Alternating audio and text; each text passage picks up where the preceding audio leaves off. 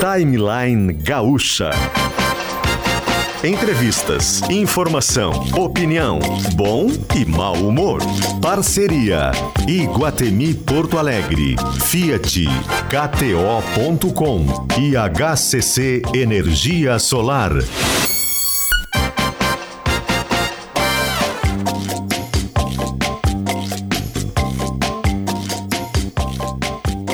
Kelly Matos e Paulo Germano.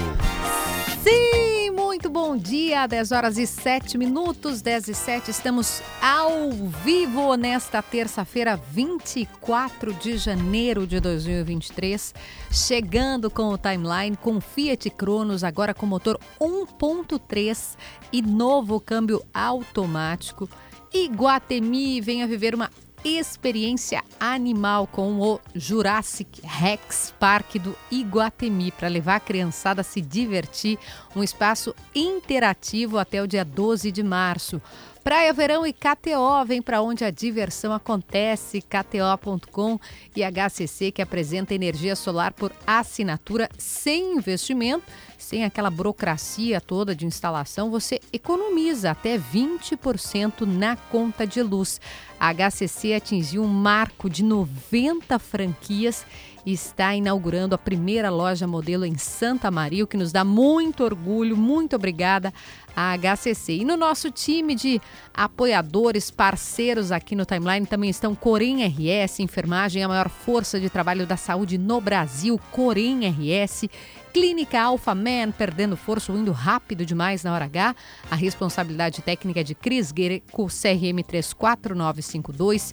Miolo, Must Biótica, RecPay e Uniprime, cooperativa de crédito sólida na atuação, Prime no relacionamento. É mais um dia quente na capital. Nós temos 28 graus quando marcamos 10 horas e 9 minutos e hoje vai a 34. Paulo Germano, bom dia. Oi, Kelly, bom dia. Bom dia aos nossos ouvintes. Gostei da homenagem, Augusto. A trilha é boa, né? A Luciano Potter. A assinatura de Luciano Potter é a trilha de Babilônia nos cinemas. Está lá no Iguatemi já. Olha só, Kelly, ontem eu passei, uh, ontem à noite ali, eu, eu, eu, não quero me repetir, mas eu vou. Eu, eu fiquei impressionado, feliz, positivamente impactado com o que eu vi ontem ali no trecho 3 da Orla do Guaíba, à noite. E eu já tinha lido uma reportagem do Guilherme Milman sobre isso. É impressionante a quantidade de gente usando aquelas quadras esportivas e a pista de skate, que é a maior da América Latina, depois das nove da noite. Uhum. Né? Porque para usar até as nove tem que agendar no site da prefeitura um horário, mas depois disso as quadras são liberadas. Uh, até a madrugada por ordem de chegada. E aí os próprios frequentadores precisam se organizar ali. Que Nova York, por exemplo, fez isso, né? Deixar seus equipamentos esportivos abertos à noite como uma das iniciativas para reduzir a criminalidade. Foram várias, essa era uma delas, né? Porque os jovens, adolescentes, às vezes ociosos, passaram a ter uma ocupação mais saudável no período noturno. Mas isso é só um detalhe, tá? Para ilustrar essa tendência mundial que é manter os espaços públicos eh, eh, de prática esportiva abertos à noite. O que me chama atenção ali no trecho 3, e não é de hoje, eu já falei sobre isso, mas é um motivo de orgulho imenso para Porto Alegre e acho que às vezes a gente precisa sublinhar também as nossas razões de orgulho. São poucas as cidades que conseguem oferecer Kelly, alternativas gratuitas de alto nível para a prática de esportes acessíveis a todos os públicos no mesmo lugar. Então, por ser gratuito aquilo ali, o trecho 3 da Orla, o espaço atrai, claro, as classes sociais menos abastadas. Mas por ser de alta qualidade, atrai quem tem mais dinheiro. Então, quer dizer, a gurizada da Bela Vista também quer usar a maior pista de skate da América Latina, quer jogar beach tênis ou futebol naquelas quadras ali, que são excelentes. Mas a turma da Vila Cruzeiro, que mora ali atrás, também tem acesso a elas. Né? Então, por que, que isso é bom? E isso que eu quero sublinhar, Kelly, porque é assim que se criam condições para que os diferentes se aproximem, para que os diferentes se sintam parte da mesma sociedade, para que eles revejam preconceitos, estereótipos, rejeitem aquela ideia do nós contra eles. Né? Então, uma cidade que só tem espaços exclusivos, lugar de rico, lugar de pobre, segrega essas pessoas e, claro, a, a tolerância ao diferente, o convívio entre os desiguais tende a ser muito menor. Portanto, um orgulho de Porto Alegre que eu acho que não custa a gente reforçar sempre que possível é esse novo trecho 3 aí da Orla do Guaíba, com 29 quadras esportivas e, e, e a maior pista de skate da América Latina, porque agregou de tal forma os diferentes públicos de uma maneira que eu diria que é até comovente. Isso nunca ocorreu em Porto Alegre, é uma novidade magnífica da cidade. Paulo Germano, seu comentário aqui na abertura do timeline desta terça-feira. A gente muda o jazz agora com Must Biótica. Conheça as lentes Arbella é um jazz especial, né, Augusto? É um jazz que anuncia quem é o nosso convidado que está na linha.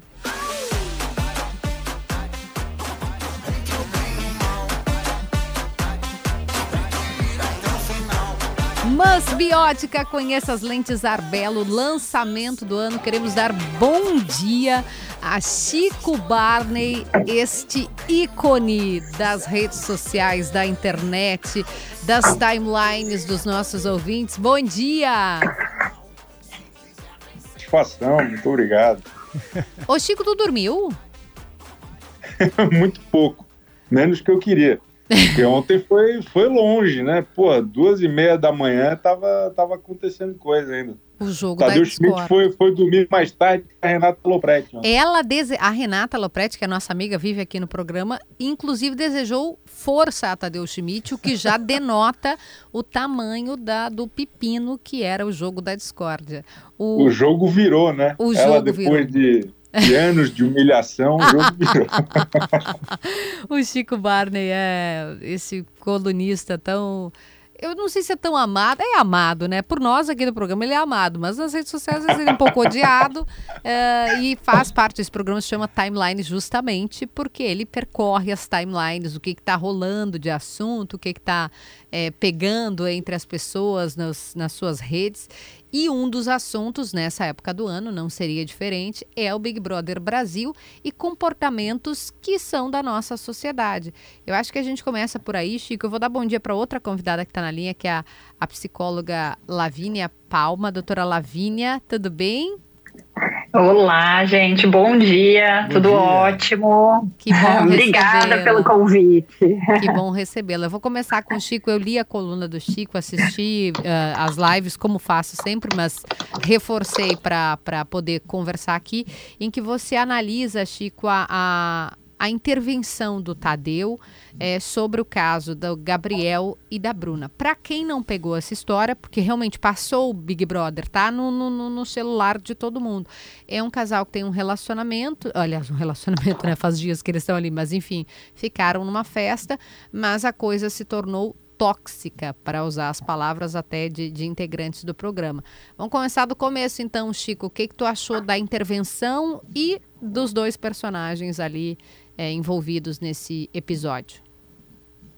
Cara, eu, eu tenho a impressão que o BBB fez bem em agir rápido, assim, porque em todos os realities recentes, acho que a gente. Esse é o E sinal de um- 10 e 15. Esse sinal significa que é 10 e 15 da manhã. Desculpa, achei que meu celular estava pifado.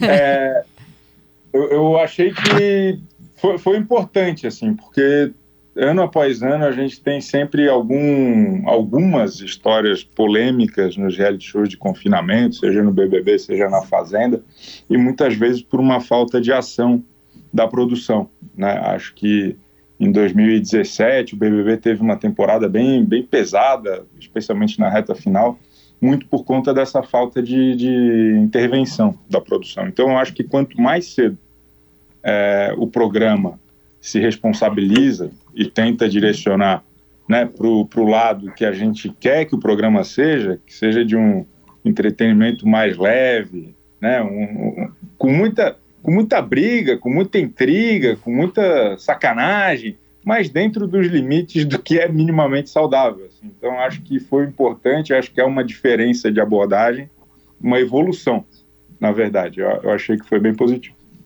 Eu vou, vou perguntar agora, Chico, para Lavínia Palma, que está com a gente, psicóloga. Lavínia, eh, me chamou a atenção muito esse caso do Gabriel. Primeiro, para a gente contextualizar, para quem eventualmente não está acompanhando, o, o Gabriel e a Bruna têm uma relação eh, complicada, especialmente por parte do Gabriel. O Gabriel é grosseiro com ela. Teve uma, uma coisa especial me chamou a atenção, que ele, que ele diz na frente dos amigos, ele diz assim...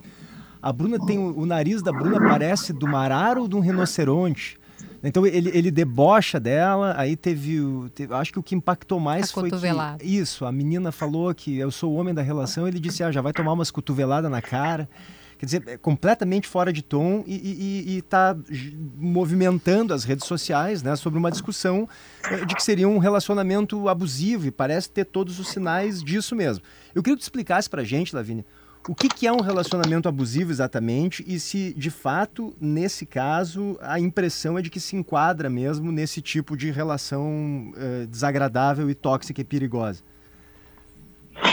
Certo. Bom, é, primeiramente, assim como o Chico falou, acho que essa intervenção do Tadeu ela foi histórica, inédita, né, extremamente relevante, é muito importante, porque o Big Brother é isso, né, não é apenas um, um programa de entretenimento, mas ele é realmente o retrato ali, né, da nossa cultura. Então, todos os fenômenos que acontecem ali não é só sobre a Bruna ou sobre o Gabriel, né? Ele tá, ele tá ali realmente é, evidenciando uma cultura, né? Então é muito importante a gente usar esses exemplos e, e o quanto isso vai ajudar mulheres a, a- a perceberem violências, né? Que, que vivenciam. Então é, a gente pode sim pensar que ali há uma violência psicológica, né? E, e- e essa tem sido uma grande discussão porque a gente sempre entendeu uh, a violência contra a mulher como algo físico, né? E a gente tem aquele estereótipo, né, do cara machão, grosseiro, super machista, né? E isso muitos homens já entenderam que isso não pode, que isso não é legal. E, então a gente a gente está tendo hoje uma, um, um refinamento, né, das violências e das opressões.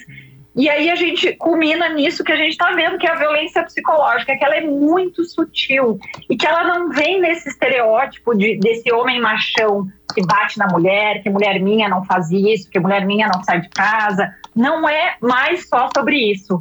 Né? Uh, a violência psicológica, ela foi inclusive um grande ganho, um grande avanço. Ela foi considerada crime desde 2021, ou seja, é muito recente. Então, o que a gente está falando aqui é sobre algo criminoso, né? E que nós mulheres, como a gente não aprendeu, não, não consegue identificar, nós mulheres, homens, a cultura, né, como um todo, como a gente, a gente tem dificuldade de identificar, porque é muito sutil.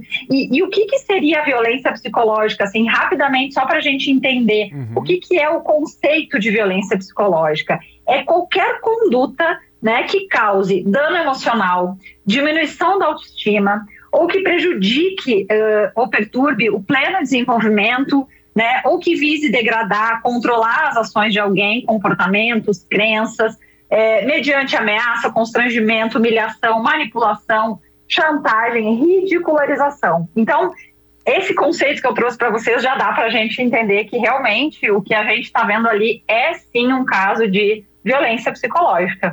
Né? É, sem dúvida, sem dúvida. E acho importante essa questão do estereótipo também, né? Da gente não imaginar sempre que o agressor é um monstro que vem com uma capa preta ou aquele vilão de novela, né? Que é uma pessoa caricata. Normalmente o abusador está dentro de casa, né? Normalmente é o pai da criança, uh, o tio da criança. Se a gente for falar de violência sexual infantil, por exemplo, normalmente é alguém por quem a mulher tem amor normalmente. Mas enfim, vou voltar um pouquinho no jogo, Chico.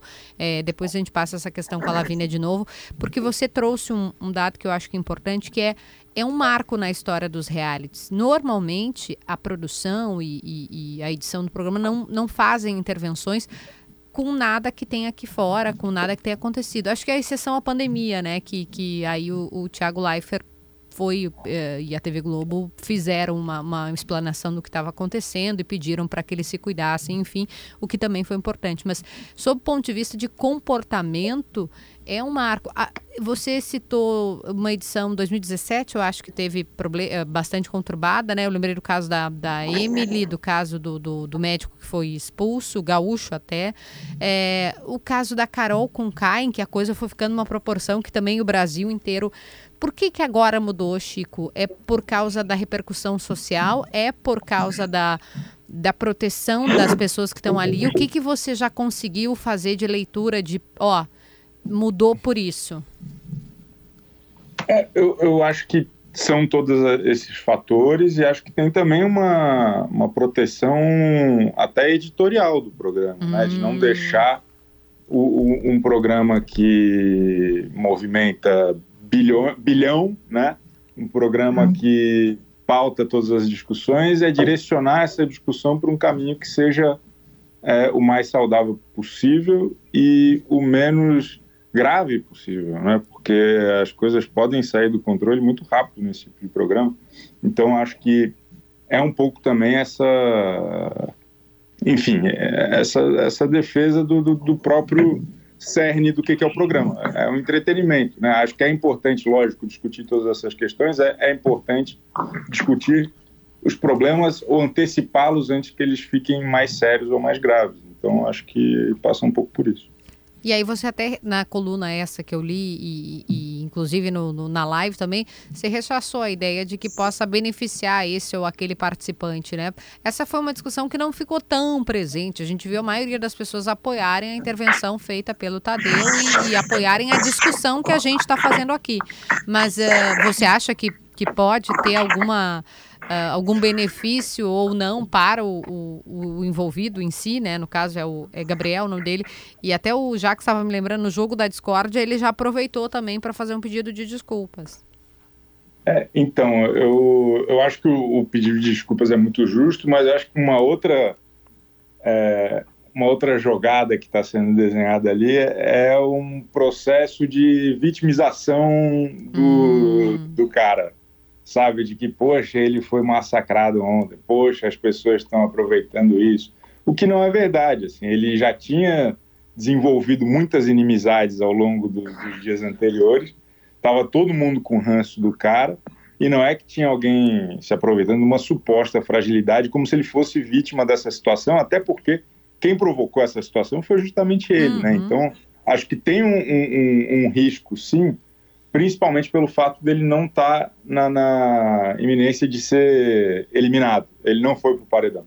Se ele fosse eliminado hoje, acho que esse assunto estaria resolvido. Uhum. Mas acho que, infelizmente, ainda teremos que lidar com essa bucha durante mais algumas semanas até conseguir ter uma resolução para isso. Agora, é, é, Lavínia, uma coisa que me chamou muito a atenção, o Chico mencionou agora o, os, as inimizades que o Gabriel já fez, mas os amigos do casal, tanto do Gabriel quanto da Bruna, uh, fica muito claro para mim, assim, nos vários episódios de grosseria, de deboche que esse rapaz faz com, com, com a menina, os amigos, eles, eh, em geral, riem, acham graça ou saem de perto. Me parece que não, não, não é algo por mal, assim, eles sentem vergonha, a impressão que me dá é constrangedor mesmo, ficar dando plateia para um idiota, né? E aí eles saem de perto.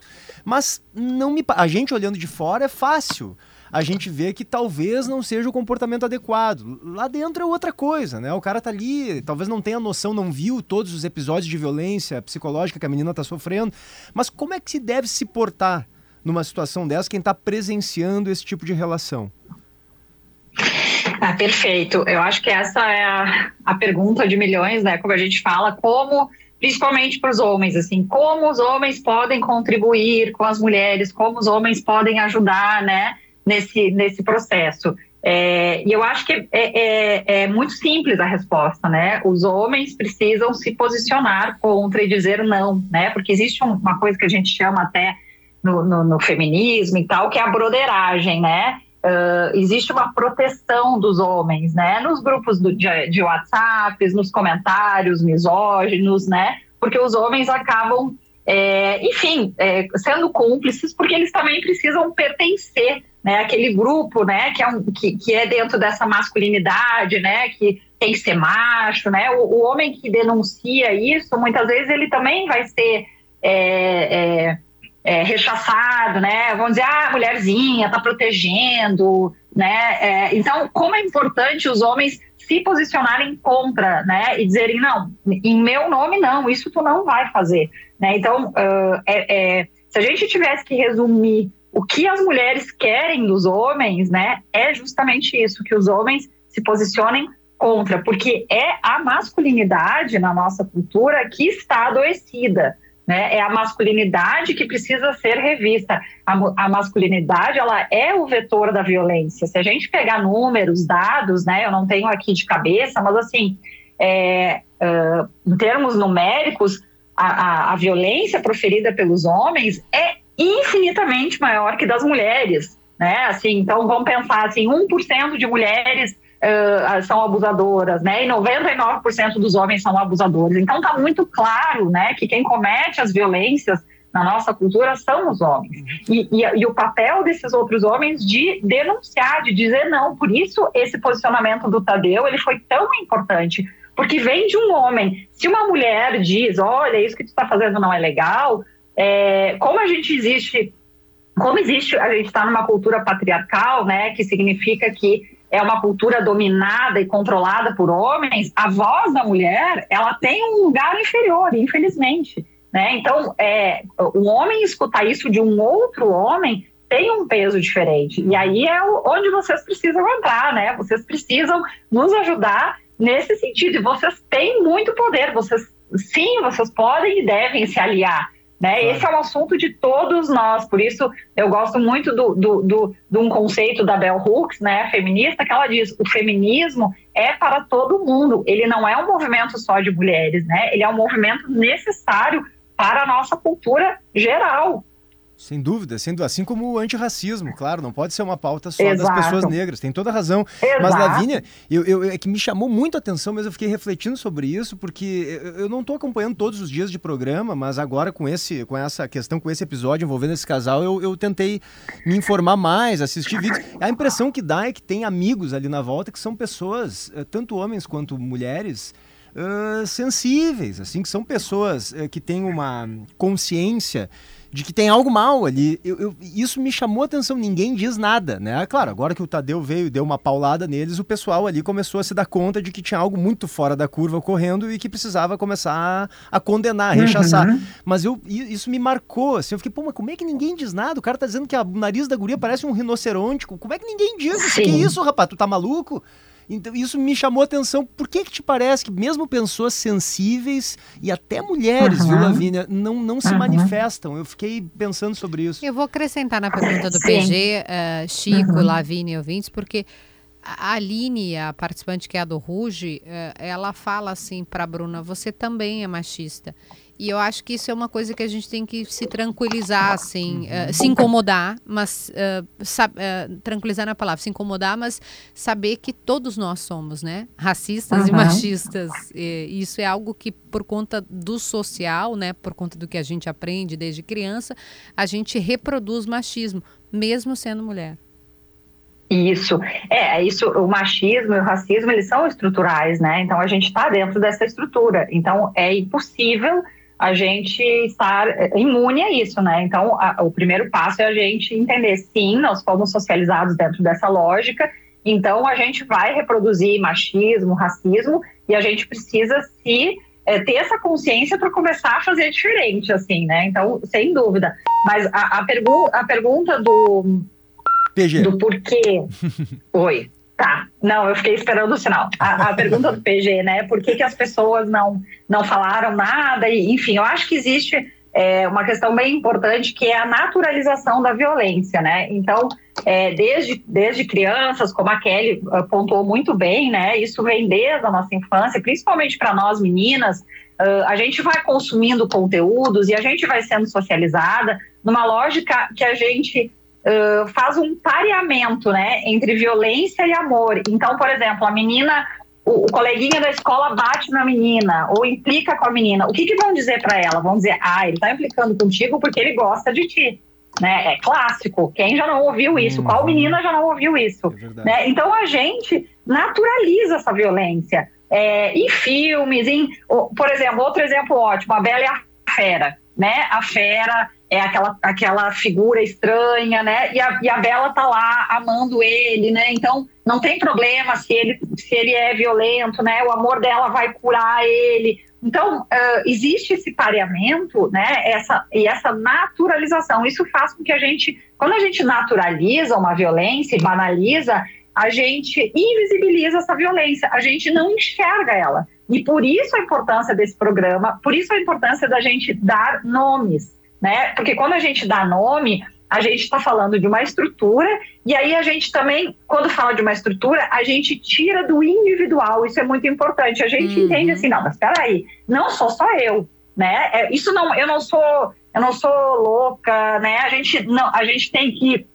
a gente despatologiza, a gente tira de uma patologia, a gente isso deixa de ser uma patologia, deixa de ser um problema individual e a mulher vai entendendo que isso é estrutural, que é de uma sociedade, que é coletivo e que tem um nome. Então, esse nomear é muito importante. Acho que é, responde essa pergunta do PG, né? Porque, por que, que as pessoas não falavam? Então, assim, tem um incômodo, mas a gente não sabe ainda muito bem o que, uhum. que é. Uhum. E aí, a, a, grande, a grande dica, digamos assim, para as mulheres é a gente prestar atenção nesse incômodo, né? Esse seria um sinal, como eu identifico uma violência psicológica, como eu sei se isso está certo ou errado, é, como que eu estou me sentindo com isso, né? E a gente aprender a se olhar, porque nós mulheres também na nossa socialização, a gente é muito socializada para agradar, para olhar o outro, para ser querida, para ser boazinha, e nisso a gente se desconecta com a gente mesma, né? Então, é mais ou menos por aí. Claro que isso é um tema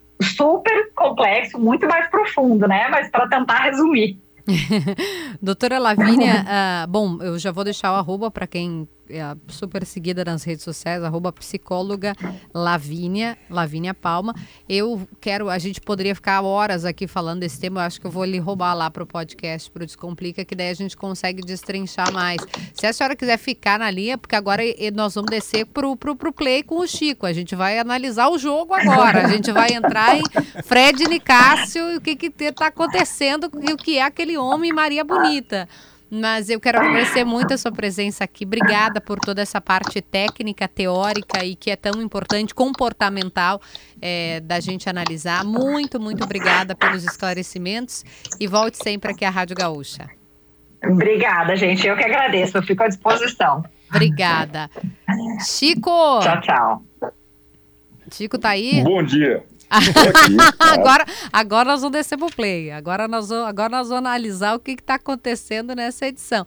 Primeiro, acho absolutamente importante isso que a gente fez no, no começo do programa, porque passa o reality show, passa o, o, o entretenimento, a televisão, para a gente falar de um comportamento social que não deve ser aceito sob qualquer hipótese, né? A violência, Exato. ainda que psicológica, a gente está muito acostumado à violência física, né? A ver, ah, não, mas uh, tem alguma marca, não tem alguma marca? Não, a violência psicológica é muito séria e, por conta disso, muitas mulheres sofrem e acho que a gente venceu essa etapa aqui é, com a participação da doutora Lavínia, tá lá nas redes sociais também, ela é excelente. Agora, Chico, me conte, tu, quem vai ganhar, Chico? Quem vai ganhar o BBB? O PG perguntou quem é que o Chico apostou que vai ganhar. Cara, quem tá pronto para vencer o BBB, para o nosso azar, é o Fred Bocurroso o cara do Desimpedido. Ele, ele tá muito focado, é. ele é um bom estrategista, só que ele não rende nada pro programa. Mas a turma gosta disso. Isso atrai, sabe? Ele é bonzinho, ele é sensato. Eu acho que ele vai, vai ganhar esse, essa temporada, viu? Uhum. O, Chico, e te, tem uma questão é, mais geral que eu vou te perguntar. A Kelly tá, pode perguntar coisas específicas do jogo também, eu também posso, mas, mas tem algo mais geral que me chama muita atenção, que é. Isso já te perguntaram, claro, 200 vezes sobre por que, que o sucesso do BBB é tão grande. Mas a gente viu que houve um momento de crise muito claro no programa, ali no final da década passada não pautava mais as conversas direito, tinha-se uma impressão de esgotamento do formato ali. Depois, em 2020, eu acho, ou 19, né, Kelly? Que ele voltou com tudo, assim. O que, o que, que qual foi o pulo do gato? Por que, que o BBB ainda funciona tão bem depois de 23 anos, embora tenha tido esse momento de dificuldade, me parece? É, eu acho que, na verdade, ele teve uma temporada que foi muito fraca, muito abaixo de, de qualquer expectativa, que foi justamente o, o 19. Isso motivou o, o, o, programa a dar uma reformulada, que foi quando eles trouxeram esses famosos, quase famosos, pseudo-famosos, né, desde 2020. Essa galera das redes, isso, né? Uhum. E isso deu uma chacoalhada justamente por reativar um pouco as redes sociais, né? O, o BBB estava correndo um risco muito grande de, de virar meio, meio nicho para os entusiastas uhum. é, é, é, perturbados como eu. Mas tem, tem acho que o BBB, esse formato de reality show de confinamento, de convivência, é um negócio que é, é parte da realidade para sempre. Assim. Eu acho que a gente não consegue imaginar a TV sem novela. Uhum. E, e, e, quando a gente vê sucesso em outras plataformas, né, tipo agora o streaming, é, o, o carro-chefe é a novela, né? O, o, a série que faz sucesso, ela remete de alguma forma à novela, ao, ao formato folhetinesco. E eu acho que o, o BBB ele tem esse apelo. É uma novela com um monte de ator ruim. É, todo mundo ali defendendo o seu próprio roteiro, né? defendendo sua própria história, e isso é uma mistura ali de gincana com novela que encanta, que fascina e que vai estar tá aí convivendo com a gente para o resto da vida, pelo menos das nossas vidas. O, Chico, tem uma coisa que tu sempre coloca assim nas tuas intervenções, é, é, que a gente tem que gostar de quem gera entretenimento, né? Só que normalmente o que acontece é que o público faz um julgamento moral, assim, né? Ah, esse é o mocinho, esse é o vilão, eu não gosto desse porque esse é o vilão, porque ele é chato, é, porque ele incomoda e não, não pensa tanto no entretenimento, que é o que você nos provoca muito. Por exemplo, o Fred Nicásio, esse que a gente citou, que eu, antes de vê-lo no Big Brother, já seguia, achava o máximo. No programa, agora seria cancelada, confesso que achei um pouco over. Fiquei assim, fiquei com aquela questão assim, gente, a pessoa é um pouco acima, né? E aí também aprendi sobre, porque li muito, porque depois o pessoal já diz, não, mas isso aí é uma, uma interpretação que pode ser racista, porque o, o, espaço que o homem negro, ele não tem que ficar se colocando abaixo, é, isso incomoda, porque a branquitude... Enfim, daí já, já, já trouxe uma reflexão aqui antropológica. Mas o que eu quero perguntar é por que esta tese do entretenimento e por que, que ela não vence? Porque as pessoas acabam votando com o coração e a moral. É, então, eu, eu acho que tem essa. Pô, é, é, quase uma, sei lá, uma dicotomia, porque é. ao mesmo tempo que o, que o, o público, né? Fica ali clamando por acontecimentos o tempo todo, pelo contraditório, pela emoção. Sempre são esses os primeiros a sair. É, muito, é muito, complicado isso. E eu, eu, vejo um potencial especificamente no, no Fred Nicasso. Ele é um personagem que estão tentando encaixá-lo em alguma caixinha anterior, né? O pessoal chama ele de ah, não, é o Carol com queixo, é isso, é aquilo. Mas ele é um personagem muito original. É. Ele, é, ele tem uma personalidade Particular, é. extravagante e ele, e ele é contraditório, e ele é intenso, e ele é impertinente, ele fala bobagem, mas ele fala bobagem com uma certeza, uma convicção que é maravilhosa. Ah, da Maria então, Bonita eu... é perfeito. Você tem sangue de ali... Maria Bonita. Não, e ele, porra, ele perdeu uma prova em dupla, e aí ele odeia a dupla dele, só que ele fica é, é, é, fingindo e performando como se ele amasse aquela mulher que ele detesta, Maria. Então, ele tem essa, essa energia caótica, assim, que eu, eu ando completamente apaixonado pelo Dr. Fred Picasso. Eu vou ficar muito triste se ele for o primeiro eliminado e convoco os ouvintes da, da, da timeline a, a, a, pegar aí o celular e ficar votando para ele ficar, pô. ô, Chico, e, e, quais são os perfis que costumam uh, se dar bem nesse tipo de programa? Tu, tu mencionaste agora o, o, outro Fred, né? Mas a gente, recentemente, o, o perfil de personagem que se deu bem é o perseguido, né? O cara que ninguém gostava ali dentro, que em algum momento Pô. foi excluído, né? Então a Juliette foi assim, o Arthur, aquele foi assim. Eu acho que aquela menina lá em 2019, se não me engano, a Paula, né, uma menina loira, acho que também teve um momento que excluíram ela ali para um canto e essa galera ganha. Hum, recentemente é não, é, é a fórmula do programa. tá. é, é, ver quem é mais perseguido. Mas, mas o Fred, esse, pro... que é um dos favoritos dessa edição, não é, né? Bambam, Bambam. O Bambam, é. é isso que eu ia falar, o Bambam. É, é, porra, essa é a história. Esse costuma ser o, o, o desenvolvimento da, da narrativa, assim, sempre, de alguma maneira. Faça sentido ou não, né? Mas e é, agora, nessa edição, não me parece ter esse perfil ainda, ou já tem. O Fred, esse que tu disseste que é um dos favoritos, não, não é um perseguido, né? Ainda não. Acho que ainda, assim, essa primeira semana foi muito intensa, mas uhum. as coisas ainda estão se, se desenhando, se, se caminhando, assim, encaminhando. Eu acho que as coisas agora com o fim das duplas e, e hum. o primeiro resultado do paredão, as coisas vão começar a tomar uma forma. Por enquanto, é só desespero e ranger de dentro. tá, e, e, e a Kay é assim que pronuncia? Porque eu já eu vejo que eu não entendo nada de reality, porque eu não gosto da Kay. Aí o Chico escreveu uma coluna: quem não gosta da Kay não entendeu o BBB. Porque eu, eu sou a senhorinha, eu só tinha do zap, porque acho que ela foi lá, indicou com a guria, coitada da guria, tá sofrendo, porque pegou um boy lixo. Aí já fiquei incomodada, porque ela fez pra atazanar a vida da outra, né? Ah, obrigada, Fulano, por me respeitar, a outra chorou. Então fiquei chateada. O que, que personagem é essa também? Tá torcendo para ela ficar? Cara, eu, eu espero que ela fique. Eu espero que quem seja eliminado seja o namorado dela, o cowboy é, que o pessoal tá falando que tem voz de tiririca.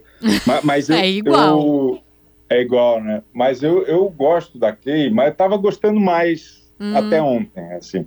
Porque ontem ela fez um negócio muito feio, que ela usou essa história toda que a gente estava discutindo aqui para atacar a Bruna de alguma Isso. maneira. Ela mandou um recadinho lá pro namorado dela, ah, obrigado por me respeitar. E aquilo eu achei que foi um, um, um baixou muito o nível. Não precisava, eu né? Eu Desne. tava gostando dela. É, eu tava gostando dela porque ela parece uma barraqueira clássica de BBB. sabe? É baixo nível, mas ela baixou demais, muito rápido.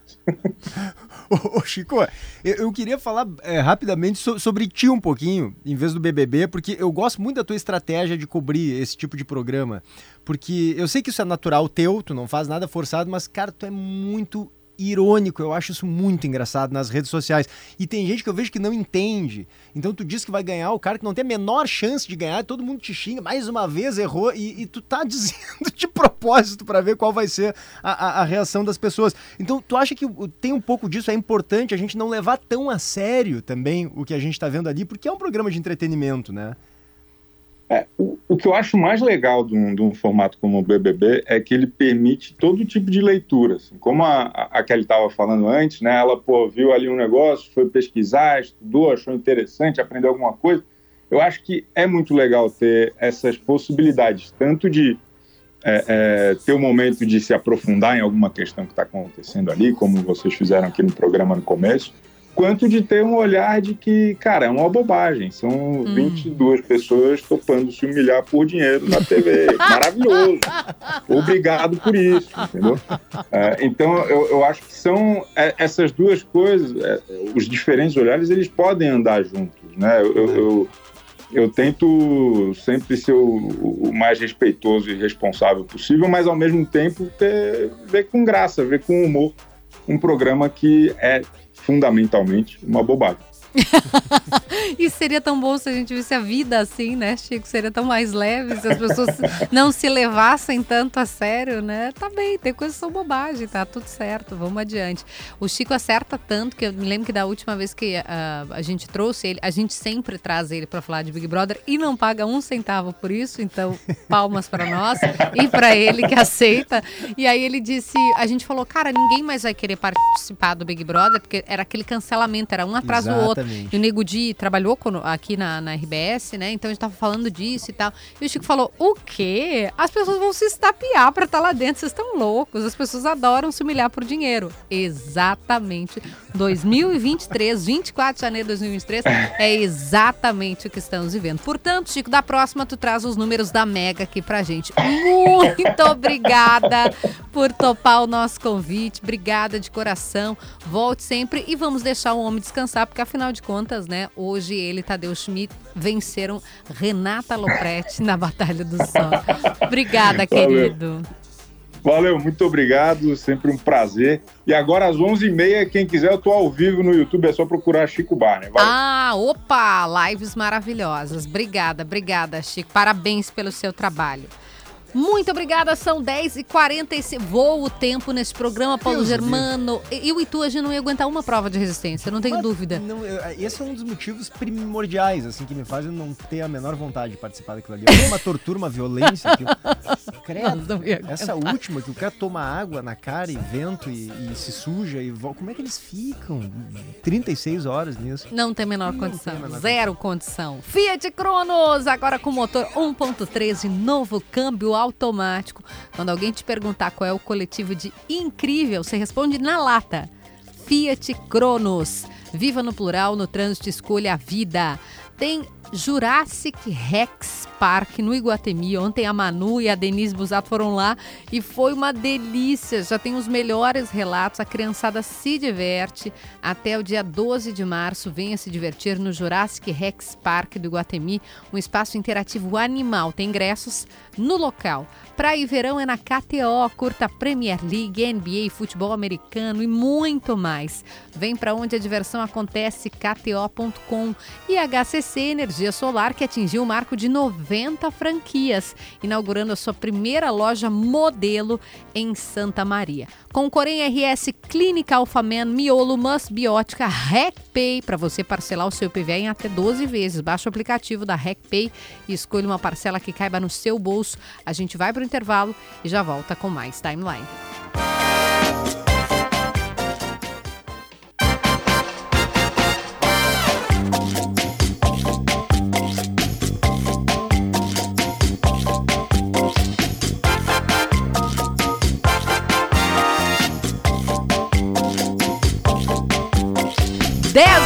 51 minutos. Se você não entende absolutamente nada de Big Brother, fique tranquilo, porque no intervalo eu e o PG estavam trocando impressão, porque a gente também não entende. A gente estava tentando compreender e, e- e entender os personagens aqui. Nós não vamos perguntar isso de Ceno Osório, fique tranquilo. Fiat Cronos, ele tem motor 1.3, novo câmbio automático, maior porta-malas da categoria e muito mais. Fiat Cronos, se alguém te perguntar qual é o coletivo de incrível, responda na lata. Fiat Cronos, viva no plural no trânsito, escolha a vida. Jurassic Rex Park do Iguatemi até o dia 12 de março para você se divertir. Um espaço interativo animal, tem ingressos à venda no local.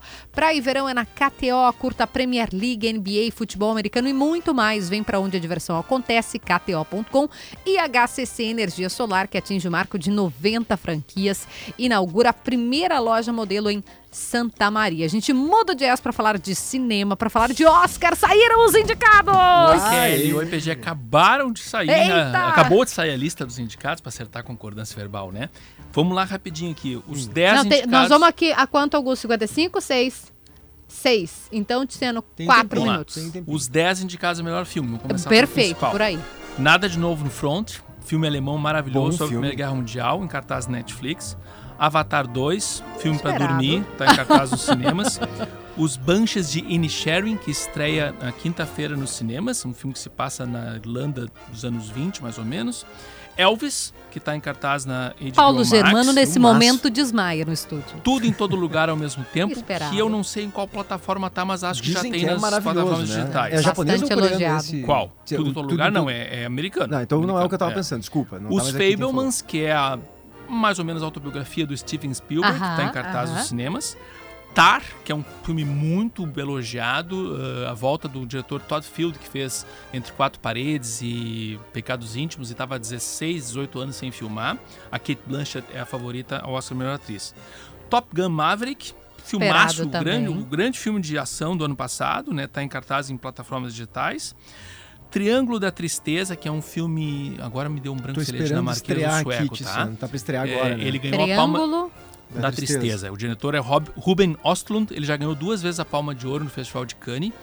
Esse filme, ele divide opiniões, tá? Tem gente que acha ele uma maravilha e, e tem gente como eu, pelo menos um amigo meu, que acham que o The White Lotus faz muito melhor o que esse filme propõe, que é uma sátira à, à elite, né? Como tu disseste, no- Não venceu- estreou no Brasil ainda. né, Não, o esse Triângulo Tristeza vai estrear em fevereiro, dia Palma de Ouro 9 de fevereiro. E Women Talking, que eu me esqueci de pegar o título nacional, que é um filme da, da atriz e diretora a, que eu adoro, e agora me fugiu o nome. Que Para que horrível, nós estamos né? com o Google aqui. É Women a- Talking, é, blá, blá, blá, Sarah Isso, Polley. Sarah Polley. Isso, Que ela fez, com ela Rooney era Mara, atriz de Claire filmes como Foy. Doce Amanhã, né? E depois fez um filme maravilhoso chamado uh, atriz de um filme chamado Minha Vida Sem Mim. Esses são os 10 indicados do melhor filme. Direção, tá? Tem o Martin McDonagh, que é do Banshees, o, os Daniels, que são do Tudo em Todo Lugar ao mesmo tempo, o Steven Spielberg, mais uma uhum. vez indicado, né, pelo Fablemans, o Todd Field, do Tar, e o Ruben Ostlund, do Triângulo da Tristeza. Melhor atriz, tá? É, eu me anotei mal aqui minha, minha letra, mas vamos lá. Kate Blanchett, que né? é a né, favorita. Que é a favorita. Andrea Riseborough, que é uma atriz de um filme chamado To Leslie, que ganhou força por campanha, aquelas campanhas que os americanos fazem independente, pelo conseguiu filme. chegar lá. A Michelle Williams pelos Fablemans, a Michelle Yeoh pelo Tudo em Todo Lugar e uma surpresa a Ana de Armas pelo Blonde. Aquele filme horroroso da Netflix sobre a Marilyn Monroe, ela tá, tá? Uh, que ontem tá um dos principais indicados ao Framboesa de Ouro, mas ela escapou de ser indicada melhor, melhor pior atriz, né? Melhor ator, rapidinho, Austin Butler, do Elvis, o Colin Farrell, do Banshees, o Brendan Fraser, do The Whale, Olha, aquele filme que ele sim, tá imenso. imenso. Vou bater palma aqui. Paul Mescal, do After Sun, que para mim foi o melhor Mas filme eu ia do te ano perguntar passado. sobre After Sun se ele não tá. Deve estar tá no roteiro, né? Só, não, só essa indicação. Só essa? Só o Paul Mescal como melhor ator. E o Bill Nighy, que é aquele ator inglês que agora me fugiu o nome do filme que ele, que ele fez, tá? Como ele Já tô conseguiu. re-. Não, como ele conseguiu resumir tudo, eu não sei. É talento de Cianosório, coluna em GZH. Em breve, coluna Em GZH. breve, coluna em GZH. É isso. É Tiziano Osório é Cinema. Os indicados pro Oscar eu vi o primeiro aqui nesse programa no Timeline. Muito obrigada a Fiat Cronos, Iguatemi, KTO.com, HCC. Muito obrigada Corém RS, Clínica Alfamen, Miolo, Musbiótica, RecPay e Uniprime. Obrigada, Paulo Germano. Obrigado, amanhã estamos de volta. Tice, obrigada. Tu vai ter que voltar sexta-feira? Quinta? Sexta- e para com mais tempo pra gente falar. O timeline de hoje fica por aqui. Muito obrigada pela companhia. Bom dia a todos. Tchau. Ouça a Gaúcha a qualquer momento e em todo lugar. O programa de hoje estará disponível em gaúchazh.com e no Spotify.